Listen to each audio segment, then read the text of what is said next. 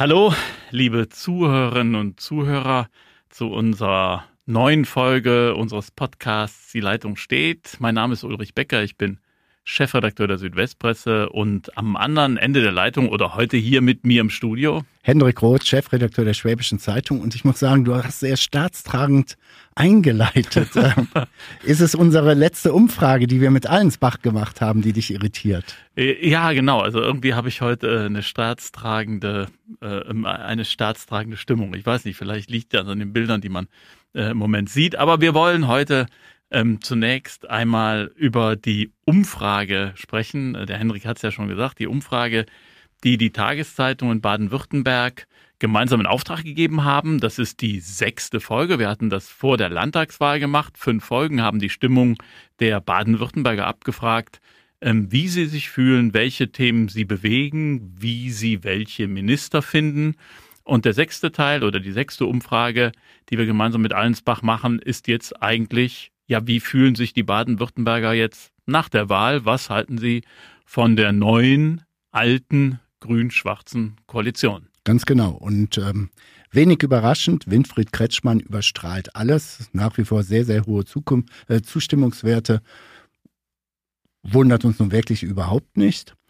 Was ich aber ganz spannend finde, ist die Zustimmung ähm, insgesamt zu der grün-schwarzen Regierung. Und das sind dann gerade mal ein bisschen mehr als ein Drittel, findet diese grün-schwarz okay.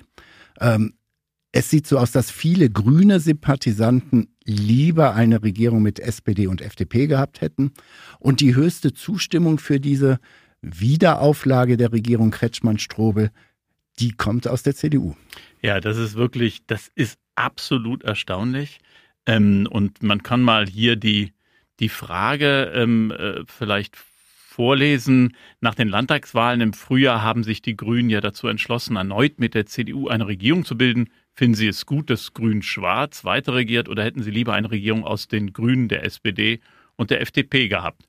Und dann sagen 35 Prozent nur, das, was du ja. eben zitiert hast, finden Grün-Schwarz gut. Und es finden gut, dass Grün-Schwarz weiter regiert. 47 Prozent der grünen Anhänger, also keine Mehrheit für dieses Bündnis. Und siehe da, 72 Prozent der CDU-Anhänger finden diese Koalition gut.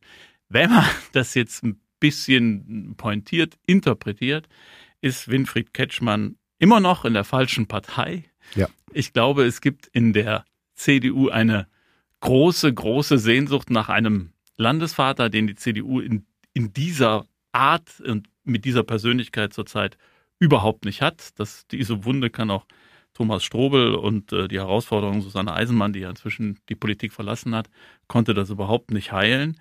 Ähm, ja, die CDU ist im Moment im, beim Mitregieren nicht unzufrieden, obwohl sie nur Juniorpartner sind im Land. Ja, und was mich insgesamt in, wirklich irritiert bei vielen Antworten, die Allensbach für uns für die Fragen, die Allensbach für uns gestellt hat, ist ähm, so eine gewisse Gleichgültigkeit. Wir haben eine, einen recht hohen Prozentsatz an Leuten, ist mir völlig egal, wer regiert. Ähm, wir haben beim Sozial- und Gesundheitsminister Lucha anderthalb Jahre nach Beginn der Pandemie sagen 75 Prozent der Befragten, ist mir völlig, völlig gleichgültig, wer Minister ist oder ob Lucha es wieder ist oder nicht. Wir sagen, wir nähern uns irgendwie so einem Vermittlungsproblem. Absolut. Also das haben wir schon in Umfragen zuvor festgestellt. Wir hatten ähm, bei der allerersten Umfrage, die noch im, ich glaube, es war im Oktober letzten Jahres stattgefunden hat, ähm, gesehen, dass Susanne Eisenmann, obwohl Herausforderin von Winfried Kretschmann, einen ähm, Bekanntheitsgrad von roundabout knapp 40 Prozent hatte. Also eigentlich als Herausforderin, wenn man, wenn man so kurz vor der Wahl so eine niedrig, äh, so niedrige Bekanntheitswerte hat, eigentlich chancenlos war und das setzt sich halt fort. Der Übervater strahlt. Winfried Kretschmann ist die personifizierte Landesregierung. 92 Prozent aller Befragten in dieser repräsentativen Umfrage, also auch aller Baden-Württemberger kennen ihn. 92 Prozent ist ein Riesenwert. Und dann kommt lange gar nichts und dann kommt mit 58 Prozent ähm, Thomas Strobel. Man muss sich mal vorstellen, Manne Lucha ähm, 42 Prozent. Und Manelucha war ja oder ist in dieser Pandemie einer der wirklich entscheidenden Männer, die diese Pandemie managen aus dem aus der Regierung, aus der aus der Landesregierung heraus. Und ähm, das ist wirklich ein Wert, der ähm, ja deutlich zeigt, Landespolitik hat das Problem, dass sie sich ganz schwer vermitteln kann und nur noch offensichtlich bei rund einem guten Drittel 30 bis 40 Prozent der Bevölkerung überhaupt wahrgenommen wird. Ich habe heute Morgen mal von einer anderen Ecke rausgedacht, weil ich mich wirklich aufrege über diese Impfmüdigkeit oder die Ignoranz von wirklich, wir müssen ja wirklich sagen, von Millionen Menschen in der Bundesrepublik sich nicht impfen zu lassen. Und ich meine, man kann dem Ministerium Lucha nicht vorwerfen, dass sie nicht wirklich engagiert darum kämpfen, dass die Leute irgendwie in Richtung Peaks kommen. Aber wenn es ja offensichtlich ist, aufgrund der Antworten, dass viele Leute überhaupt nicht wissen, wer hier regiert, warum, mit welchen Zielen und so weiter. Vielleicht liegt es auch da, dass eine Landesregierung, und da müssen wir uns auch an die Nase fassen, vielleicht auch wir als Tageszeitung, nicht mehr so an die ganz, ganz breite Masse der Menschen kommen. Wir haben jetzt gerade mal 50 Millionen doppelt geimpft. Mir hat gestern ein Bundestagsabgeordneter gesagt, äh, wir haben knapp 12 Millionen Dosen Impfstoff in den Kühlschränken. Noch vor ein paar Monaten haben wir gesagt, wir müssen impfen, impfen, aber wir haben leider keinen Impfstoff. Jetzt haben wir 12 Millionen und die Leute gehen nicht hin. Wir haben Delta. Wir werden andere Mutationen kriegen ich muss wirklich sagen, ich hätte ganz gerne wieder ein normales Leben. Und das kriegen wir nur durch die Impfung. Also ich werde dann persönlich auch langsam sauer. Aber all diese Zahlen jetzt weniger, also diese Gleichgültigkeit gegenüber einem Gesundheitsminister oder auch gegenüber anderen Kabinettsmitgliedern. Wie kommt eine Landesregierung an die Menschen ran? Offensichtlich erreicht sie wirklich nur den Teil, der auch wirklich zur Wahl geht. Und die, die nicht zur Wahl gehen, sind schon längst abgedriftet. Naja, aber du hast recht. Ähm, das, das muss, muss zum Teil in, in so einer Selbstkritik münden. Also wir, naja, also vielleicht machen wir auch zu wenig. Wir, wir haben unseren Fokus auf Winfried Kretschmann. Mm, aus, aus vielerlei Gründen. Er ist der Boss, er ist der Chef. Das ist dann immer so, dass er die höchste Aufmerksamkeit bekommt. Ähm, aber auf der anderen Seite ist er natürlich auch eine Persönlichkeit, die innerhalb der Grünen Partei eine Rolle spielt. Also gehen alle Kameras, alle Schreiber, also Reporter konzentrieren sich auf Winfried Kretschmann und auf die Sacharbeit verwenden wir eventuell zu wenig Mühe. Also das mag sein, dass wir da schwach sind. Auf der anderen Seite ähm, ist das auch so, wenn man wollte, könnte man sich natürlich umfassend über die Regierungsarbeit informieren, über die Arbeit der Landesregierung, des Landesparlamentes. Hm, ist ja nun der eigentliche Souverän. Und ähm, zwar in unseren Zeitungen. Machen wir mal ein bisschen Abteilung Eigenwerbung. Absolut. Also ähm, das ist ja nun meine Rede, seitdem wir diesen Podcast machen, ohne die Zeitung findet kein politischer Diskurs in der Fläche statt. Das kann das Internet nicht abfangen und im Gegenteil, das Internet, das wissen wir alle, dadurch, dass zu viele dubiose Quellen unterwegs sind, verbreitet halt auch, oder im Internet, nicht das Internet, im Internet werden halt auch zu viele dubiose Ansichten verbreitet. Also das findet über die Zeitung statt, die Angebote sind da und trotzdem ist es nicht vermittelbar. Und da komme ich dann zu einem Punkt, man sollte das eigentlich nicht tun. Publikumsbeschimpfung, das ist immer von übel, aber hm, also vielleicht muss man doch mal sagen, Demokratie ist nicht nur ein Ich bekomme was, sondern ich muss auch so ein bisschen investieren, ein bisschen was lesen, mich ein bisschen informieren, wenn ich meine Freiheit weiter wahrnehmen will, dass ich wählen darf, dass ich, dass ich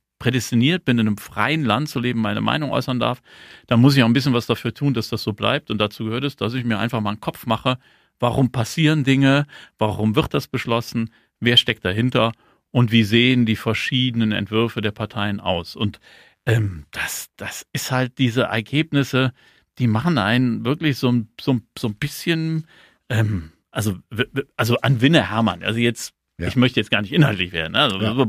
Also an Winne Hermann arbeiten sich die Medien ab. Also die einen empfinden ihn als autofeindlich und Mobilitätsverhinderer und die anderen sagen großartig, grüne Verkehrspolitik, der macht genau das Richtige. Das ist ein Mann, der polarisiert, der ist in den Medien unterwegs, wir schreiben sehr viel über ihn, er ist, er kann das medial verkaufen, also das ist einer, der wirklich auch äh, ähm, ähm richtige Fakten bringt und, und das klar überbringt.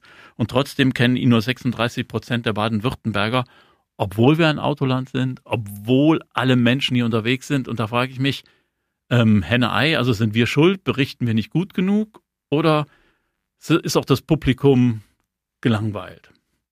Oder überfordert. Wir hatten, ihr hattet es ja auch, ähm, Winfried Kretschmann hat ja im Zuge dieser Flutkatastrophe in Rheinland-Pfalz und NRW ähm, wieder ins Spiel gebracht, ein, eine Versicherungspflicht für Häuser, äh, was völlig normal ist in meinen Augen. Und äh, da hatten wir in unseren digitalen Foren dann so äh, Bemerkungen wie, äh, ja, spinnt der denn natürlich immer mehr Kohle von uns abzweigen und so weiter. Ähm, Absurdistan, also die waren noch nicht mal fähig, den Gedanken von Kretschmann nachzuvollziehen. Und ich rechne jetzt mal andersrum. Wenn ich ein Haus habe, ich konstruiere einfach mal 500.000 oder 600.000 Euro ein Familienhaus, dann bin ich mir sehr, relativ sicher, wenn ich zu einem seriösen Versicherer gehe und versichere mein Haus gegen Sturm, Hagel und alles Mögliche, dann kostet mich das vielleicht im Jahr 600 Euro. Ich halte das für eine absolut, da bin ich komplett bei Kretschmann, ich halte das für eine der Pflichtmaßnahmen von so einem Investor, so eine Versicherung abzuschließen. Wenn ich also 600.000 Euro investieren kann, dann kann ich auch 600 Euro für eine Versicherung bezahlen. Und trotzdem driftet im Internet die Debatte völlig in die falsche Richtung. Jetzt wollen sie uns wieder abkassieren, dann sollen sie doch mal von ihrem Gehalt spenden und so weiter. Also ich merke mittlerweile, dass wir teilweise Leser haben, die nicht bereit sind, die Geschichte zu lesen. Die, die lesen eine Überschrift und das war's. Genau. Und das ist, das ist genau das Problem. Und ich möchte nicht meine Leser beschimpfen, um Gottes Nein. Willen. Aber es ist ein Phänomen, ähm, das uns im Internet an jeder Stelle begegnet. Es reicht eine Überschrift. Ganz genau. Und wenn die zugespitzt ist, was ja gelegentlich immer wieder mal passiert, wird wirklich nur dieser eine Fakt genommen und es wird losgeschossen. Und es wird, werden Schuldzuweisungen äh, verteilt, ohne dass man mal vielleicht bis zu Ende liest und vielleicht nochmal kurz nachdenkt, warum, wieso, weshalb äh, äh, sind da Dinge so genannt worden. Kretschmanns Versicherungspflicht ist natürlich auch angesichts der Tatsache, dass solche Naturkatastrophen weiter zunehmen werden, ein absolutes Muss. Und jeder, der äh, in einer Gegend lebt, und hier haben wir das ja gerade auf der Alp, wir haben sehr viele schwere Gewitter, äh, bei denen auch Hagel auftreten kann, der wäre gut beraten, das um Gottes Willen zu tun, weil es einfach gut investiertes Geld ist. Und wer an einem Fluss lebt, zumal ähm, da, da wird dann wieder losgeschossen und dagegen geschossen und da werden Dinge miteinander vermengt, die wenig miteinander zu tun haben. Also, Fazit, ähm, die Landespolitik hat manchmal auch einfach wenig Chancen, sich zu vermitteln, weil manche Dinge sind nicht ganz einfach und kompliziert, aber schon nach dem ersten Satz wird zack, Urteil gefällt und dann wird ähm, wird kommentiert in den, in den äh, Foren im Internet und, und verrissen und beschimpft und dann ähm, ist da eine Lawine im Rollen, die du nicht mehr aufgehalten bekommst. Aber da hast du mir jetzt den Ball auf den Elfmeterpunkt gelegt. Ich glaube, das gilt auch für die Bundespolitik.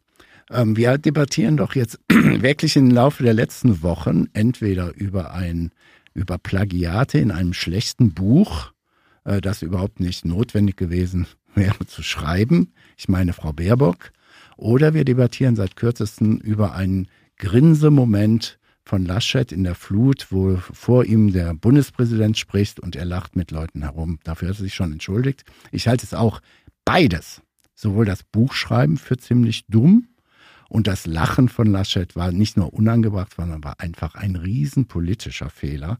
Er muss ja wissen, dass er irgendwie gefilmt wird und so weiter. Und in so einer Situation sollte ich Lachen vermeiden. Er hat das versucht wieder einzufangen. Er sagt, er stand die ganze Zeit unter Druck und dann kommt ein Ventil und so weiter. Das kennt man, glaube ich, jeder, der mal über einen längeren Zeitraum massiv, dass er dann mal irgendwie über einen Lacher versucht, sich zu retten.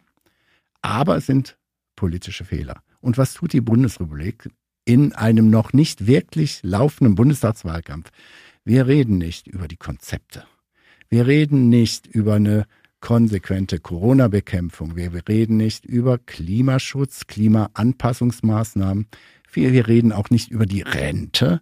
Wir reden nicht über, sondern wir reden über ein blödes Buch, was mitten im Wahlkampf keiner liest und nach dem Wahlkampf jemand zum Kamin anzünden nutzt. Äh, offene Feuerstelle, im Zweifelsfall verboten in Stuttgart, egal.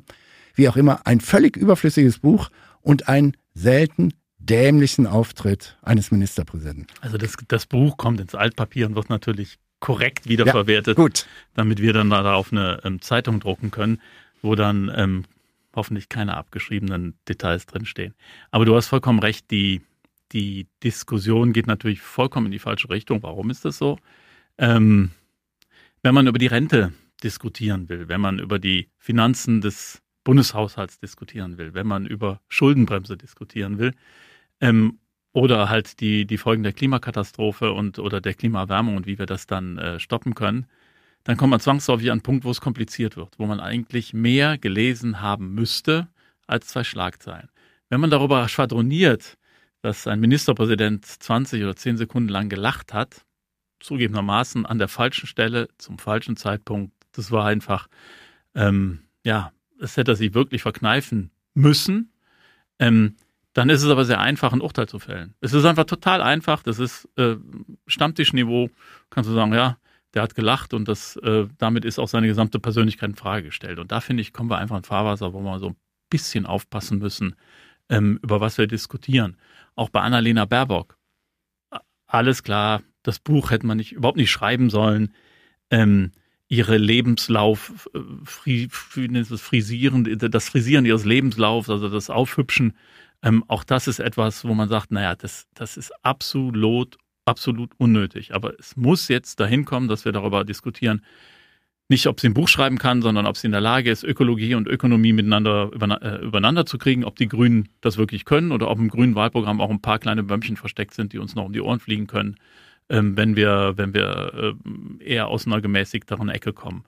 Darüber wird aber nicht gesprochen und das ist echt ein Problem.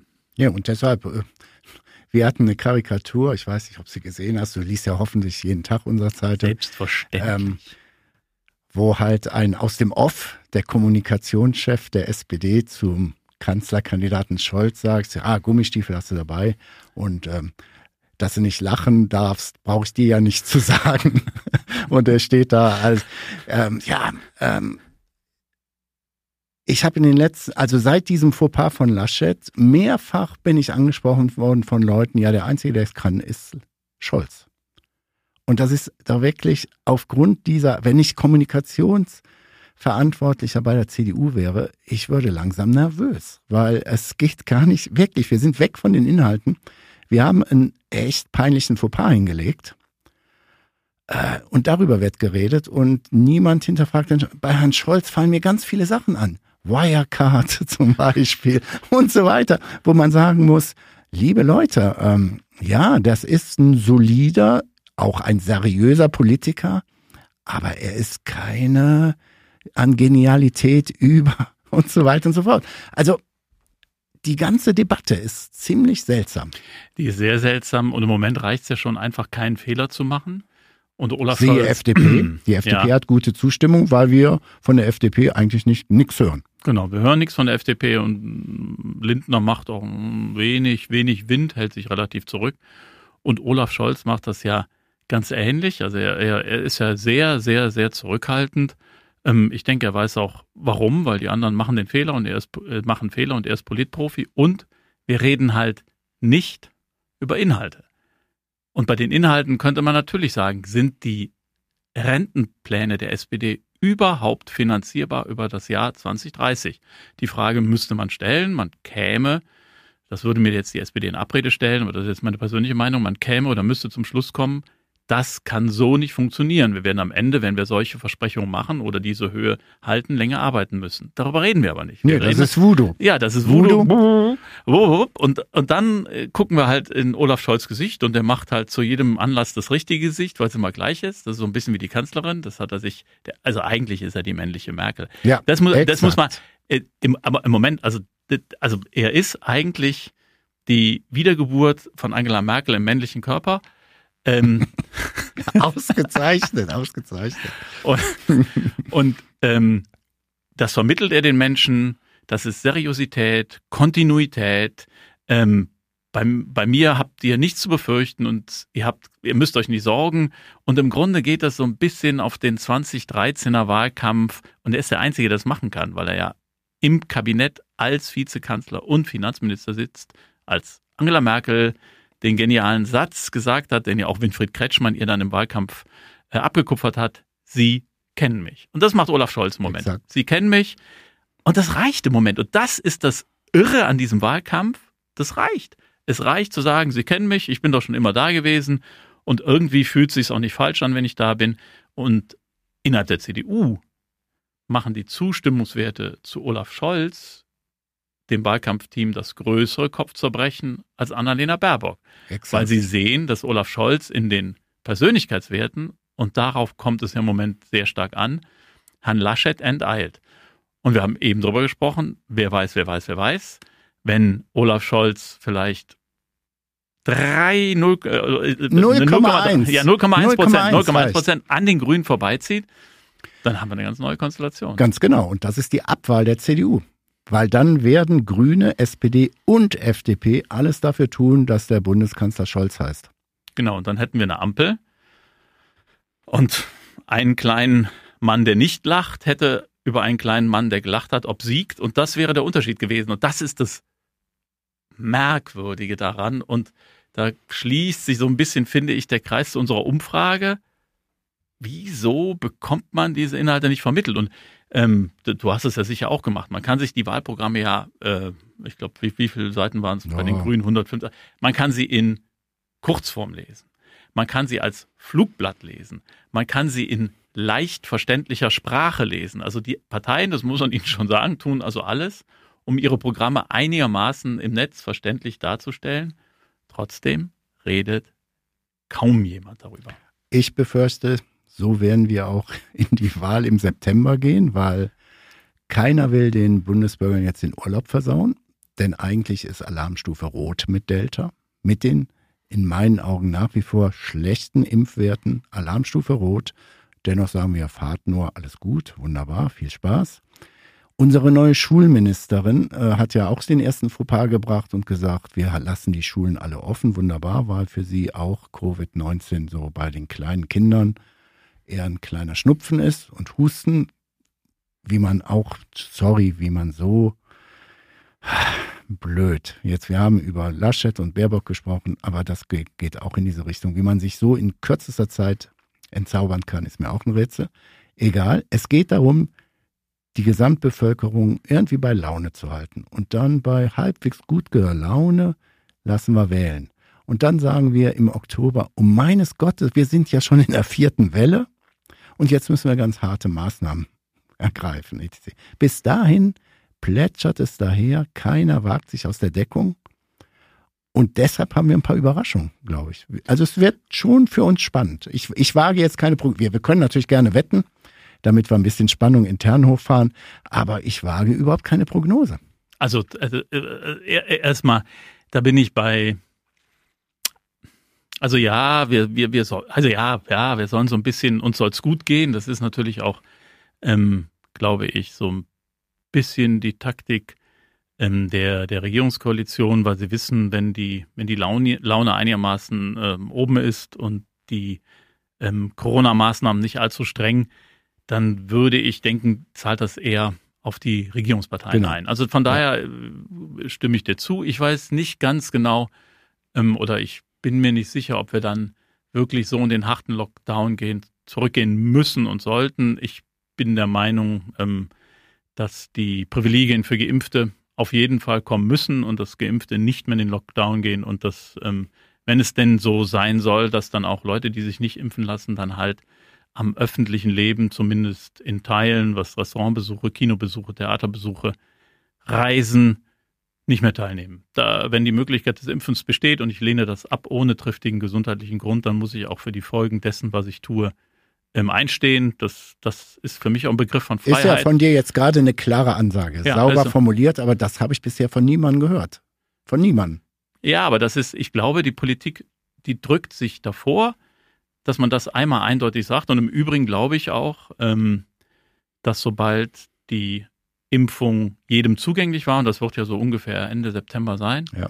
dass das Bundesverfassungsgericht Einschränkungen für Geimpfte kassieren wird, ähm, weil es dann keinerlei rechtliche Grundlage mehr gibt, Grundrechte zu entziehen. Und das wird dann, diese Diskussion wird aber nach der Bundestagswahl auf uns Ganz zukommen. genau. Dann wird man sich trauen zu sagen, okay, die Geimpften bekommen diese Privilegien. Also deshalb, ich glaube, du hast recht, also zumindest wenn man sich die anderen europäischen Länder anschaut, die vierte Welle scheint aus meiner Sicht auch inzwischen fast unausweichlich. Wie stark die dann wird, ich bin kein Virologe, kann ich nicht beurteilen, aber sie wird kommen. Die Frage ist, welche Konsequenzen ziehen wir daraus? Ich glaube, nach der Bundestagswahl kommt die Katze aus dem Sack.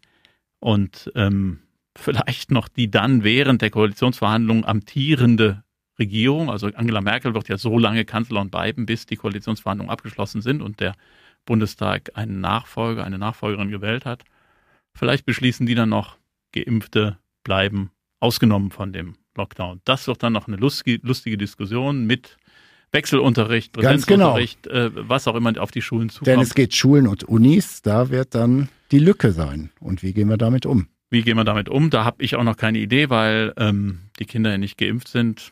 Spannend. Ähm, aber das ist nach dem 26. September. Jetzt ist Urlaubslaune, Genau. äh, ähm, ein Kaltbier am Strand und ein, ein Weißbier auf der Alm und Hola Dio. und das gilt auch für uns, denn das ist heute unser letzter Podcast vor der Sommerpause. Genau. Also wir werden jetzt in die Sommerpause gehen und haben uns vorgenommen, vor der Bundestagswahl nochmal zusammenzukommen und dann unsere Einschätzung ähm, zu geben, was wir glauben mit vielleicht zehn, sieben Tagen bis hin zum Wahltermin, was dann passieren wird. Ich finde schon, wir sollten Minimum zweimal das vor der Bundestagswahl machen, weil wir vielleicht dann unsere schlauen Analysen, Klammer auf, Ironie, Klammer zu, vielleicht innerhalb von einer Woche über Bord schmeißen müssen. Ja, also ja, aber also, das ist ja das Schöne an so einem Podcast, das versendet sich. Hoffen wir es mal. Ich hoffe, keiner archiviert es. Und ähm, dann können wir nochmal gucken, ob wir falsch oder richtig lagen. Auf jeden Fall äh, werden wir. Hendrik, Hendrik, wohin, wohin zieht es dich im Sommerurlaub? Ich bin immer noch vorsichtig, obwohl doppelt geimpft. Wir gucken. Bei mir ist es erst äh, erste und zweite Septemberwoche. Wir werden in Ruhe schauen, wie es sich entwickelt. Ich habe überhaupt keine Lust, äh, irgendwo an einem Strand zu sitzen, auf die Uhr zu gucken und zu sagen, lass uns schnell was essen gehen, weil in einer Stunde ist alles zu und wir müssen wieder auf unseren Zimmern sein. Also da habe ich überhaupt keinen Bock zu. Will sagen, ich pff, im Zweifelsfall entscheiden wir uns Ende August. Bei dir? Ja, bei mir, mich wird's in die Berge ziehen und dann auch eine Woche zu einer Hüttenwanderung, wenn, wenn, das ist auch ja noch nicht gesagt, die Hütten noch offen sind. Genau. Es könnte sein, dass sie geschlossen sind, dann hat das alles, dann ist das alles Makulatur. Dann gehe ich so die Berge hoch, versuche keinen zu treffen. Ähm, und äh, dann hoffe ich, dass in 2000 Meter Höhe kein, keine Delta-Variante mehr rumschwebt, die einen dann ereilen könnte. Aber Wir so, haben ja auch noch keine gesehen. Ne? Die gibt's ja gar nicht. Also, ähm, dass, dass man dann Delta, Delta frei ist. Aber Zukunftsmusik, also auf jeden Fall. Ja, sonst ist es halt wieder, dann machen wir halt wieder Lockdown, ja. Genau. Also, Nein, nein, das Also, machen wir auch nicht. das ist Ich würde halt sagen, wir machen ab Mitte September, melden Genau. wir uns wieder. Wir melden uns wieder. Wir wünschen Ihnen einen wunderschönen Corona-freien Urlaub. Ähm, bleiben Sie gesund und äh, ja, Uns gewogen. uns gewogen auf jeden Fall der Schwäbischen Zeitung und der Südwestpresse. Bis dahin, vielen Dank. Tschüss. Bis dann, ciao.